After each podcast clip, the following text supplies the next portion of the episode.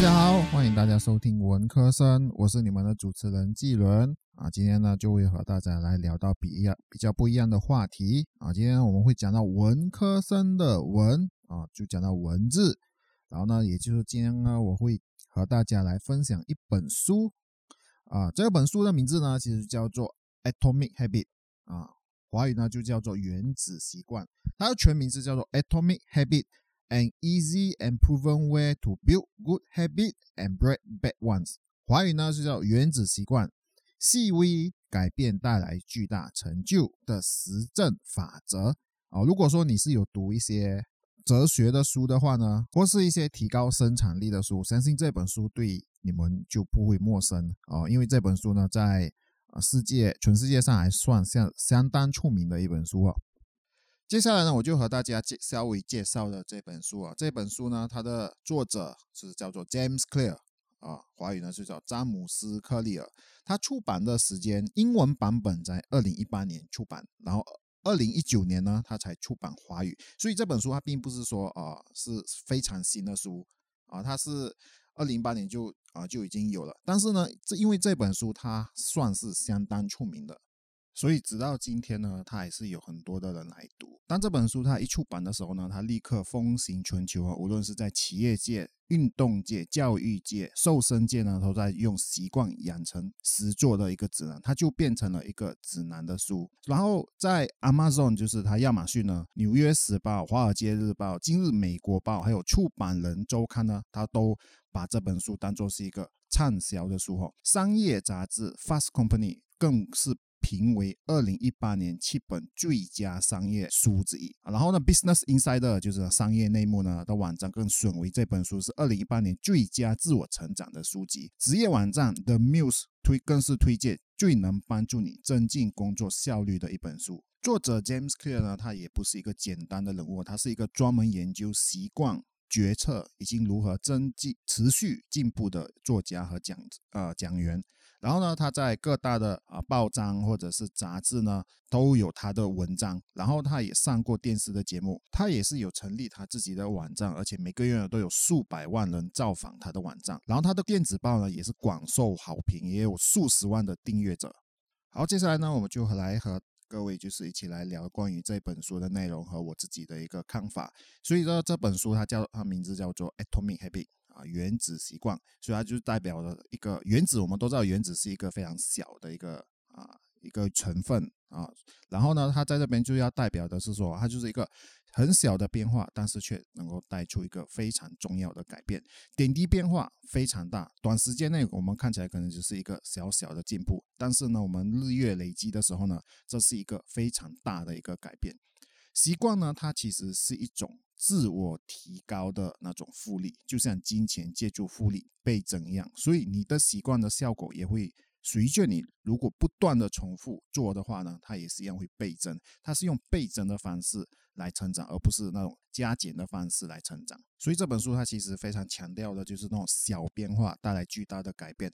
不过呢，我们现代的人呢，我们其实我们都要求要快，我们就是马上要看到效果，我们做生意马上要赚到钱，或者啊。变百万富翁，然后运动呢，就是要马上看到体重要下降。确实，可能我们在做一些的改变，我们开始做了。可是呢，当我们没有看到一些期待的效果的时候呢，我们很快的就会失去耐心，然后我们就不想做，而失去了动力。当我们失去动力的时候呢，我们就放弃了原本要培养的好习惯，像原本要运动，然后我们就不运动了；原本要赚钱，我们就想说，哎，倒不如花这些钱买食物啊，来特赏自己啊，或是买。啊，别的东西来让自己开心，好习惯不但没有被养成起来，反而让更多的坏习惯越来越多哈。这时候呢，坏习惯也是一样，复利一样，然后它也是一样倍增啊。更何况我们都知道说，学好三年，学坏三天，坏习惯要增啊成长啊要变多，其实更加的容易的。而且其实这本书呢，它也是一样提倡呢，就是要忘记你的目标啊，然后呢要专注体系或者是系统。然后他这边当然也是强调说，目标啊是不重要吗？不是的，目标其实是很重要，因为那个是你的方向。但是能把你带向目标的啊，就是你的系统啊。这系统里面呢，它就指的就是方法或者是一些步骤。每位运动家或者是球员，他们的目标都是一样，都是要冠军，都是要拿到金牌，都是要拿到第一名。而能带领他们走向冠军的呢，就是他们的体系。这体系是什么呢？就是他们的训练的内容、训练的时速、饮食的习惯、生活的习惯、生理的状态、心理的状态等等。而这些方面，当他有好的习惯的时候呢，而这好的习惯才是提升他们、让他们能够得到冠军的一个因素。当然，实现目标呢，其实就是好的哦。当你实现到一个目标之后，然后下一步你需要做什么呢？这时候你就会发现到，实现一个目标只是一个短暂的改变。就比方说，当你成功减肥的时候，你达成了减肥的目标，你终于觉得说可以大吃的大喝。但是减肥就是为好像减肥就是为了要吃的更多，结果你用了一年减肥，却不到一个月你就打回了原形。那实现这个目标的意义是什么呢？那倒不如就在这个实现目标的时候，你培养了一个好的习惯，让身体可以保持好的身材，就是可以保持运动，而不再暴饮暴食。让这样的一个习惯呢，就是日月累积，然后呢，就是成为了你终身的一个习惯。其实作者他也有讲到，有时候目标呢，它有时就是会束缚了你的幸福感。因为如果只你只是绕着这个目标，你想办法，你想破头脑，只是为了取到一时的改进，而不是会坚持做很久的话呢，这个你就会导致很容易放弃而感觉失望啊。这个成就就是你的幸福，就是就在成功的那一刹那，而没有享受了整个的过程。更不用说，如果说你没有成功啊，你失败。达成目标的话，那是连一丝的幸福感都没有，而且是满满的挫败感。所以说，在你实现目标的同时呢，其实就是要享受啊那个目标，享受那当时的一个整个过程，让你自己就是在达成目标的时候呢，你就不会讨厌自己，你就不会觉得说好像你这个整个人生都被束缚了。所以他书本里面也是有提到，目标与长远改进的大方向不是意志的，它是为了取得单一的成就，而是一个。精益求精、日进日月进步循环的一个过程。归根究底的，你这个过程呢，其实就是要坚持决定你的一个进步。所以实现目标有目标是好，你当你实现目标的时候，那也是很好。但是最重要的就是在这个过程当中，你培养了一个很好的习惯，把你带向目标。当你达成目标的时候，你的习惯、你的啊方法、你的步骤还是在持续的。保留着，然后你就是能够带着这样的一个体系、这样的一个方法、这样的一个步骤呢，继续的往前走。这本书呢，它之后就提到了四个重要的定律来培养好习惯。第一个呢，就是提示啊，就让你它显而易见；第二个呢，就是渴求，让它有吸引力；第三个呢，就是反应，让它简便易行；第四个呢，就是奖励。让它令人愉悦。刚才我讲的里面的“它”呢，其实就是指你所要培养的习惯。首先呢，我们现在就来讨论第一个律哦，第一个定律就是提示让它显而易见。其实人的大脑就如一台预测的机器，不断的感知身边周围环境而进行分析。所以每当我们反复经历和做同一样的一件事情的时候呢，我们的大脑就会在复杂的细节中注意什么是重要和什么是不重要的信息，而这些信息呢就会被分类，然后呢传送到身体各个部分进行工作处理和使用，这就造就了我们的身体有很多时候呢，我们是在下意识的工作，哦，就是说是可能就在一个比较潜意识的。情况下工作，像我本身就会有这样的一个体会，就是当我驾车的时候呢，就每当来到十字路口的红绿灯的时候，看到红灯我会自动停，看到绿灯就会继续开车。可是当我过了那一个啊十字路口的时候呢，我完全回想不起我刚刚就是在过十字路口的时候，我到底遇到的是红灯还是绿灯？哦，我到底是否是有停下来，就是等啊等那个红灯，还是说我就是呃顺顺的，就是过了那个绿灯？然后我也不知道到底为什么刚刚啊会有这么顺畅的过了那个十字路口啊，所以说这个就是身体的那种很自然的啊那种反应，所以习惯也是一样，一个小小的提示很可能就触发连贯性的动作啊，甚至而且是下意识的情况之下做出来的，因为你有时候就是在一种身不由己，甚至连自己都不自觉的情况之下呢，就完成了所有的动作。这个其实就比如你看到零食，有时候你就会顺手拿起来吃。你打开手机，你可能就会优先看信息或者是社交网站。虽然说你几分钟前你才看过，感觉压力的时候呢，你头脑就是会可能就会告诉你，我今晚我要大吃一顿来解压。这就是习惯的一个双刃剑，剑的锋利处对决敌人，同时也是对决是自己。好的习惯帮助和成就自己，而坏的习惯就会破坏和伤害自己。所以我们在改变习惯的时候，我们面临最大的挑战之一，就是要一直保持警觉，知道我们实际上在做什么。哦，就像我在正在减肥，所以我觉得我还是别吃这个巧克力好了。哦，为了自己的身体的健康，我还是别抽烟好了。这个举动当然我们就会觉得是相当耗精神和耗体力。这个就是为什么改变一个坏习惯是很难的。当然。培养了一个好的习惯呢，它也不容易的被动摇哦。作者呢在这里，他其实也是有提到，可以透过说出你的行动啊，来提高你下意识的那警觉的水平啊。就是说，当你觉得说你要抽烟的时候，你就说哦，我不要抽烟，因为我觉得这个对我的身体不好啊。或者你想要吃呃很多的食物的时候，你就你就会可能就可以对自己说哦，我不要吃，因为我要减肥。就可以用说出来的方式改掉坏习惯的时候呢，我们就是要培养好的习惯。但是好的习惯通常呢，我们都不容易做到。在这里呢，作者他就有提到，就是说一个叫做习惯叠加的一个举动。许多人类行为遵守这样的一个循环，你经常会根据刚刚完成的工作来决定下一步你要做什么。所以你可以充分利用行为的关联性啊，建立新的习惯。最佳的方法就是确定你。你已有的习惯，然后把你的新的行为加在上面，这个就叫做习惯叠加。这所谓的习惯叠加呢，其实就比如说，当我到公司的时候，讲到安全的时候呢，我就会跟我的妻子报平安啊，或是祷告哦。吃饭前我们都会做谢饭的祷告，或者是下班的时候呢，就要会换上运动的服装，然后去运动哦。其实在这个之前的习惯哦，我我的下班的。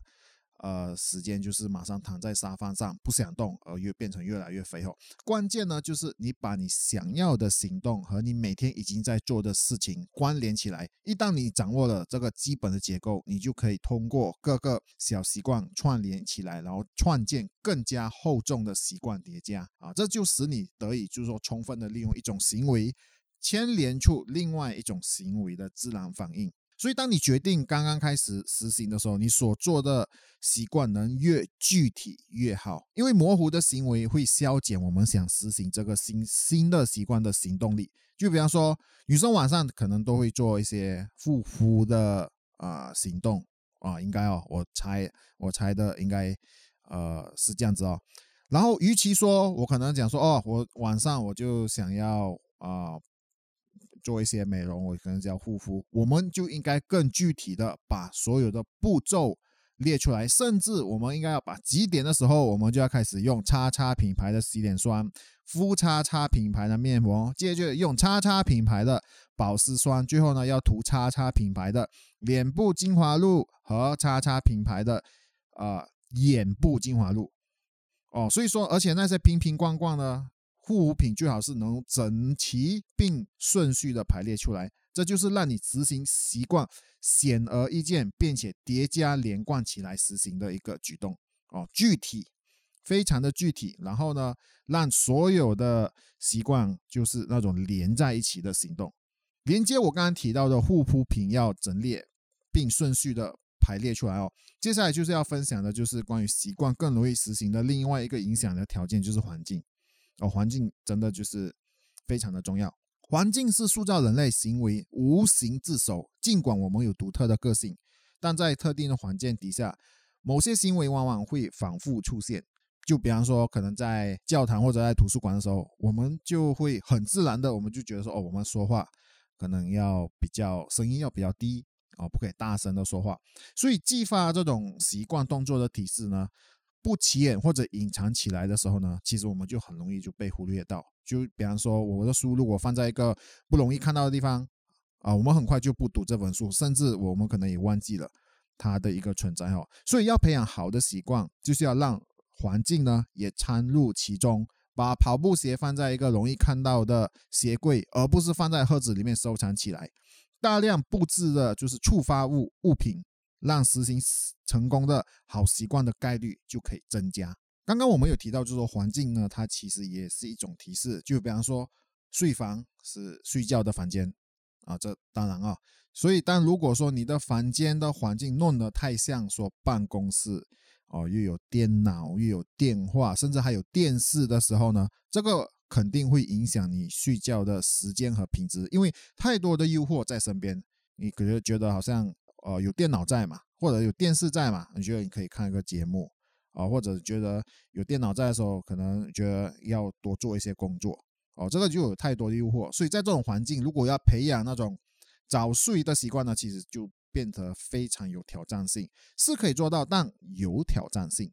所以减少坏习惯最实用的方法就是减少接触坏习惯的提示，这就包括了刚刚我们提起那种环境的提示哦。作者在里面也是有提到，人可以改掉坏习惯，但是不可能忘记它哦。那些所谓很自律的人呢，也是一样，他们都是尽量。避免触发坏习惯的提示，因为你当你长期的自身在一个消极的环境，你是很难坚守一个好习惯的。就以刚刚我们睡房的例子来说，如果环境会影响你的睡眠，你就别在你的睡房里面放电视。如果电脑让你都有一种随时想要工作的欲望，你就应该要把电脑也搬出去房间。如果睡觉前你一直会想要玩手机，或者是玩游戏机，所以在你进睡房的时候，你别把手机或者游戏机就带进你的睡房，你就别想说在这样的环境呢，你会觉得你培养的好习惯，因为长期的搏斗哦，你不可能每一场都胜出，所以自我控制只是一种权宜之计，而非长远的良策，所以你可能会抵挡得住一两次的诱惑，但是你不可能每一次都卯足了劲克服强烈的欲望，因为。当你正当想做正确事情的时候，你都要付赌于新的意志力。这样的话，你不如把时间或者是你的精力花在优化你所处的环境上。现在呢，我们就来聊，就是第二个定律，就是渴求让它有吸引力。你们是否有想过，为何高糖分、盐分和脂肪对人类是这么的有吸引力？虽然说这些食物只要定时定量的摄取，其实对身体是不会有负担的，但是人类即使在这样这些成分足够的情况之下，还是毫无节制的摄取。书中有提到，就是在野外狩猎和觅食了数十万年之后，人类的大脑逐渐进化到了高度重视盐、糖和脂肪的一个程度。这类的食物通常热量很高，而当我们的祖先就是在大草原游荡的时候。这些食物还非常罕见，但你过去不知道何时能再吃上下一顿饭的生活，有机会尽可能吃，当然是就多吃啊，就是这才是最佳的生存策略。所以，即使到了这个时代，即使食物供应充足的情况之下，糖分啊、盐分、脂肪还是呃用量还是很大，更不用说现代食物的工业、食物科学的发展，这样的食物更是进化更加美味。让人类更是失去对食物的抵抗力。同样的情况呢，也是一样延伸到了玩游戏、社交网站的账，甚至赌博、毒品。部分的人类就是对这些东西要上瘾，因为这些东东西的吸引力其实就非常大。你会因为得到这些东西而感到快乐，而且有趣的是，奖励固然让人家快乐，但是过程的吸引力却是大于结果的。所以作者在这里就提议，就把你的习惯。和你喜爱的事情，就是那种积极的感受呢，绑在一起，并和之前的习惯叠加一起用，使实行好习惯更有吸引力。更不用说，如果你要将高难度的习惯和积极的内心联系在一起的时候，这方面的思维上的改变就变成了很重要。思维上的改变，就如像说杯子还剩半杯水和杯子还有半杯水，这个都在表述同样的事情，可是。前半部呢，我们的思维可能就比较负面，然后带有一点抱怨；而后半部呢，就比较正面和感恩。所以，当你重建你的习惯的时候，你图要突出他们的益处，而非他们的不足。这种短平快的方式，可以改变你的思维的一个方式，并且让习惯更加有吸引力啊！就比方说，像我每次都会有去跑步的习惯哦，我的思维啊，可能就讲，除了就是说，呃，想我要去跑步了。如果说我讲说我要去破纪录了。啊，这种吸引力啊，就觉得好像我要做一个非常伟大的事情，而让我更想的去做。还有一个就是社群的力量呢，也是可以造就一个人吸引力的因素。人类其实就是群居的动物，我们的渴望融入社会，与他人建立密切关系的时候，并赢得同级尊重和认可，这类倾向对我们生存起至关重要。在我们进化的大部分历史中，我们的祖先都生活在部落啦。当然，脱离部落的时候，或者是更糟，被逐出部落的时候呢，就被等于判死刑。孤狼死去，唯狼群幸存啊，就是就是同样的道理哦。就当如果狼只有一只的时候，他们可能可能就是这样子孤独的死去。就狼在一群的时候，他们才有生存的几率。所以，你是否去运动时，你期望有一个志同道合的朋友一起去做？因为朋友之间互相鼓励，比起自己一个人去做是更加有动力的。人与人之间的互动是可以带动更多的人一起做。作者呢，这里就提到了三群的人，就是第一个呢，就是亲近的人啊，可能是亲戚或者是家庭群体的多数人和有权势的人。第一个呢，就是那亲近的人，其实也很容易影响。啊，我们呢，就像就像我爸爸每次就是会约我去跑步，这时我想去的动力反而更大，因为有人约，哦，再加上他就是啊自己的父亲。然后第二个呢，就是群体多数人，就是朋友或者是一个团体啊，比方就比方说学校团队，可能就是要办一个露营的活动，当多数人决定要去的时候，就算有少数的人他们可能不想去，他们也是一样会被影响而决定要去，因为可能朋友都去了嘛，他们也不想。就是被孤立。第三个呢，就是指有权势的人哦。有权势的人，就比方说某个成功人士发表他们如何成功、如何在生活上改变的时候，我们多少都会参考他们方式来改变自己的习惯。第三个定律呢，我们就讲到反应，让它简便易行。作者在第三点的时候，他其实提到，如果你想掌握一种习惯，关键就是从重复开始，无需力求完美，你不必。描画出新习惯的每一个特征，你只需要不断练习。这个就是第三定律的第一条要点。你需要关注的是次数。习惯的形成是一种行为通过重复变得越来越自动化的过程。你重复活动的越多，你的大脑结构变化也变得越多，从而更能高效的进行那些活动。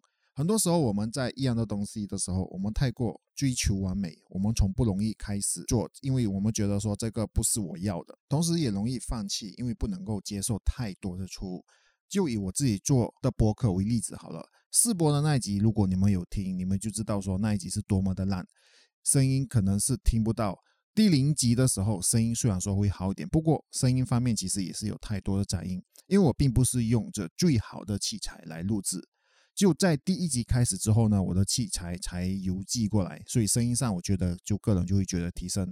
但是我自己本身还是有很多的问题，可能因为我自己的口条不好，我说话方面可能会不清不楚，容易停顿，容易重复啊，容易就是就是在那边嗯。如果我要等这些改变之后我才开始我的播客的话，那我就永远就不能够开始了。所以我就选择说我在我的播客里面成长，养成。看新闻、看文章的习惯也开始定期录制播客。虽然说不完美，但是至少我开始了。目前就是希望自己可以坚持。如果你是和我一样的情况，我鼓励你就开始做，别等完美，因为你等不到那一刻的。回到这本书，作者其实也是有提到，培养习惯不在时间的长短，而是你重复的频率。你当前的习惯已经重复了数百次，如果不是数千次的话。它之后我们就会被内化了。要养成新习惯，需要同样的频率。你需要把足够的成功尝试串联在一起，直到这种行为牢牢的拴入你的头脑中，就只能使你超越了那条习惯线。既然我们是要重复的做，所以我们就有必要简化习惯的行动，让习惯简便易行，让你实行起来的时候没有太大的难度，提升你实行习惯的意愿和兴趣。这就和一开始提到的忘记目标、注重体系系统就有关联，因为你自己建立的体系是你习惯的，在你眼中你觉得方便是快捷的，所以当你要简便易行的话，你就要建立起你的体系，你的流程让你执行起来的时候得心应手。其实我们看看生活中的习惯，就容易看到所谓的简单到变成反应的习惯。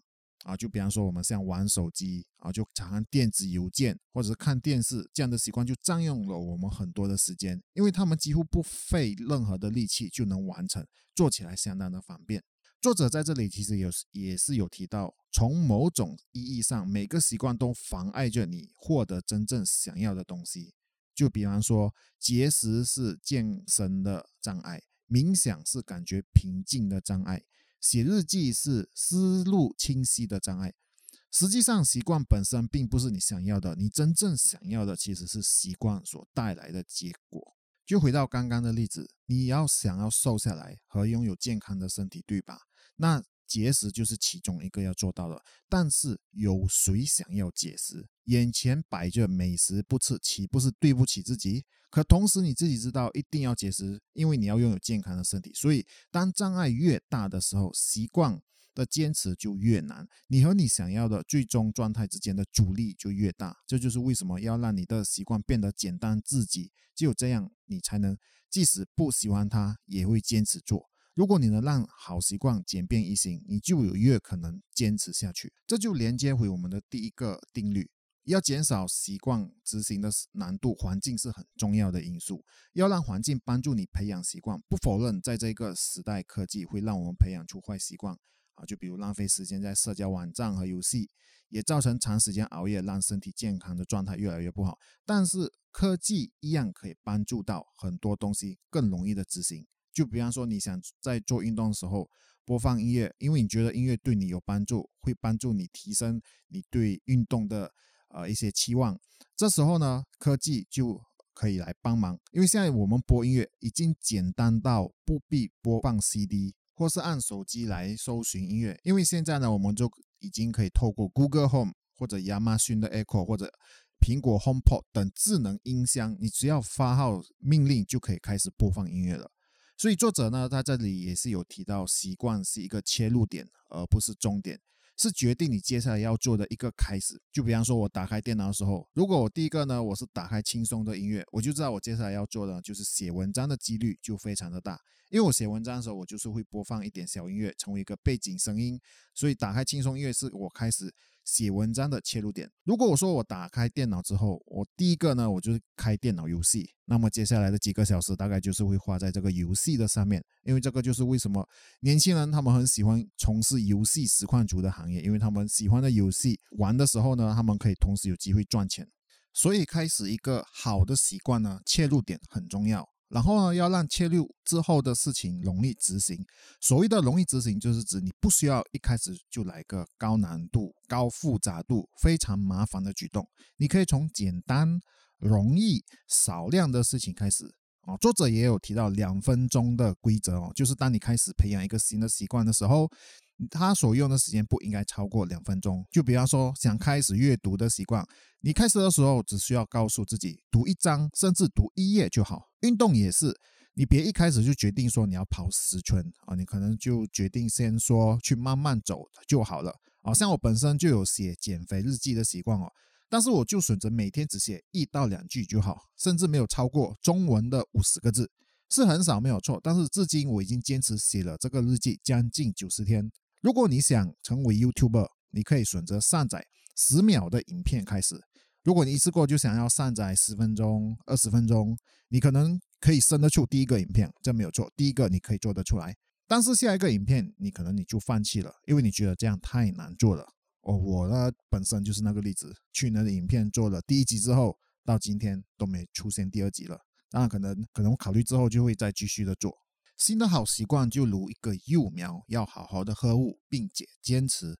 之后呢，慢慢的再增加一点的难度，好让习惯更加的完整。像原本的运动只是走路，如果每天坚持走了一个月，这时可能就可以加入一点难度，就是在可能最后一圈的时候，你试着跑一圈啊。读书也一样，就是慢慢从一页，然后甚至要看了两页。而相反的，破除坏习惯呢，最好的方式就是让它变得不切实际，不断的提高其难度，直到你心灰意冷。设置流量网站的那个时间限制，超过时间限制就直接封锁社交网站的账号密码啊。储蓄的习惯也是如此，就像我们的国家，就像马来西亚呢，它每一个员工都有一个储蓄的计划，是叫做 EPF 啊，就是所谓的 Employee Provident Fund，就是工钱一定要被扣除。然后呢要放进在这个户口里面。哦，就是说，当工钱一出的时候，就直接扣除了，你甚至连碰到这个钱的机会都没有。然后这个户口呢，只有特定的理由，像说买房子啊、读书深造或者是疾病就医这样的理由呢，你才可以提款出来，而且只能提一部分，甚至不是可以全部的提款。所以这笔钱呢，你只能到退休的那一刻，你才可以拿出来。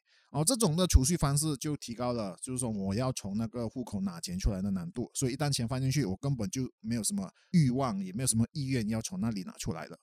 第四个法则呢，就是讲到奖励，就是要让它令人愉悦，哦，就要让习惯呢就变成是一个很快乐的一个事情。人类一旦体验到做一件事情所能享受的乐趣之后，就有可能愿意重复去做这件事情。当然，相反的，如果我们在整个过程当中我们体验不到愉快的话，我们就可能。做的意愿就降低了。作者提到行为转变前的三条律，就是让它显而易见，让它有吸引力，让它简便易行，增加了当下这种行为的发生的概率。当行为转变到第四条定律的时候，就是要让它愉悦的时候呢，这就提高了下一次重复这种行为的可能性，它形成了完整的习惯的循环。作者也提醒要注意的就是，我们寻找的满足感觉呢是即时感哦，就是说要马上享受到。满足的那种感觉，但是在现实中，满足感或者是愉悦感的回报通常都是慢的。普遍上，就像工作要一个月之后呢，我们才有工钱。你要跑步很久之后，你可能才会瘦下来。简单来说，就是你要坚持很久之后，你才会有回报，而不是每次都是马上有回报的。作者也提到，行为经济学称这种趋势为时间不一致性。也就是说，你的大脑评估奖励的方式不会在时间上保持前后不一致，你更看重当下而不是未来。一般情况下，这种趋势对我们很有帮助。眼下确定奖励通常比未来可能的奖励更有价值，所以我们自然反应就会选择又快有回报的事情先做。可是呢，这个即时感，就是我们对于这种即时感的满足的嗜好，偶尔也会引起问题。这个就是为什么坏习惯这么的容易被养成，因为坏习惯的回报都是容易，都是快的。我们都知道抽烟不好，会患上各种疾病，但是呢，抽烟给予的回报就是快的，可能是让身体或者是精神在短时间内感到舒服。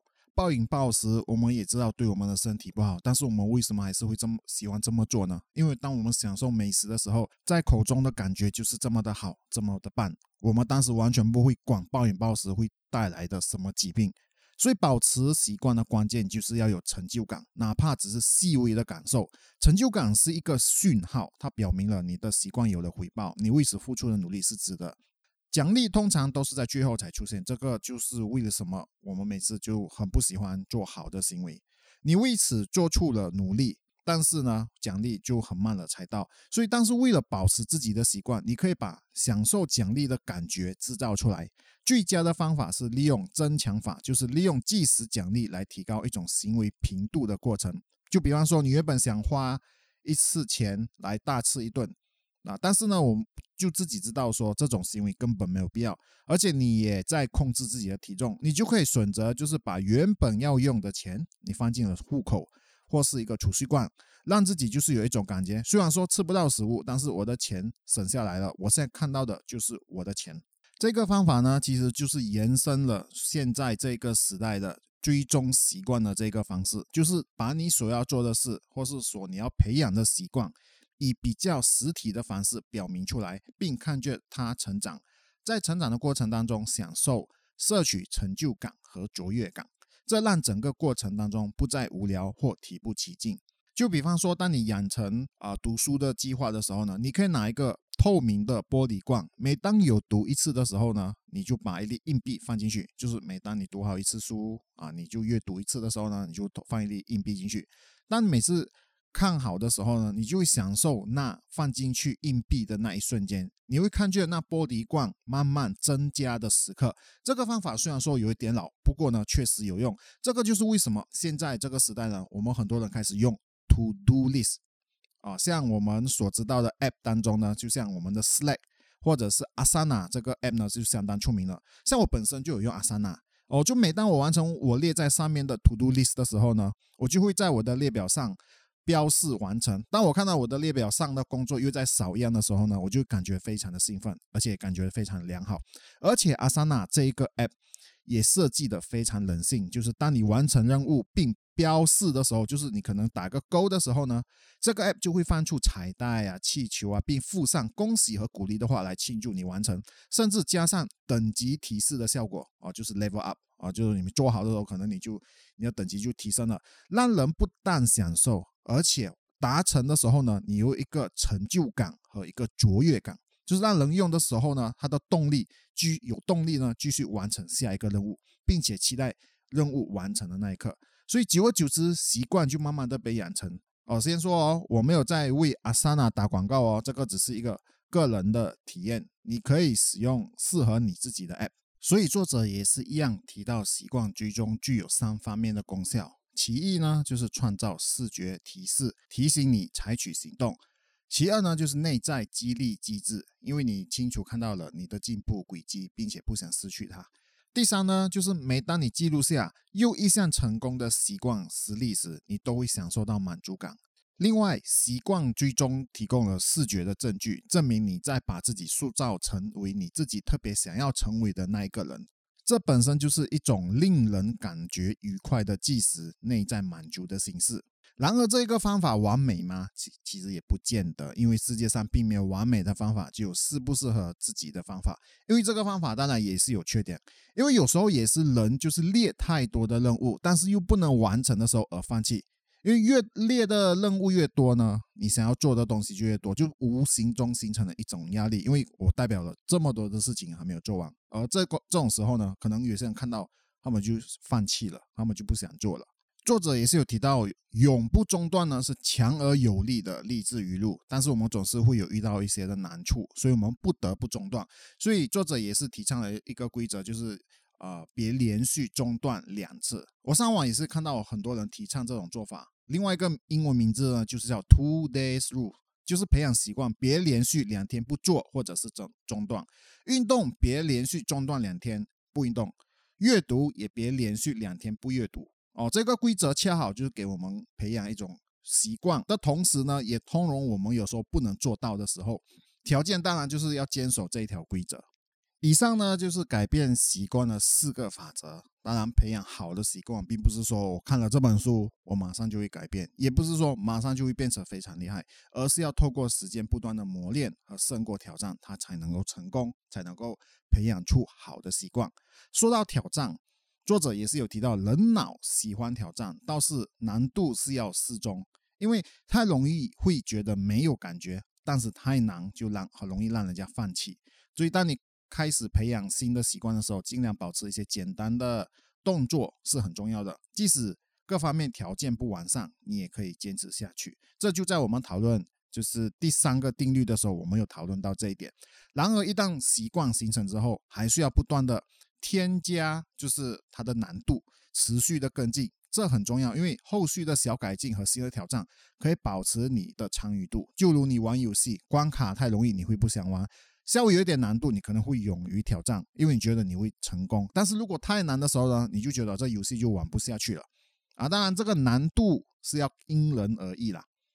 也许你会想保持在舒适环境就好，何必一直增加难度呢？但是熟能生巧，就是你练习的次数越多，你越熟悉。但是同时就变得越无聊哦，越熟悉，其实你可能就会开始就呃就觉得不好玩啊，我觉得好像就很闷，就是机械式的一种重复。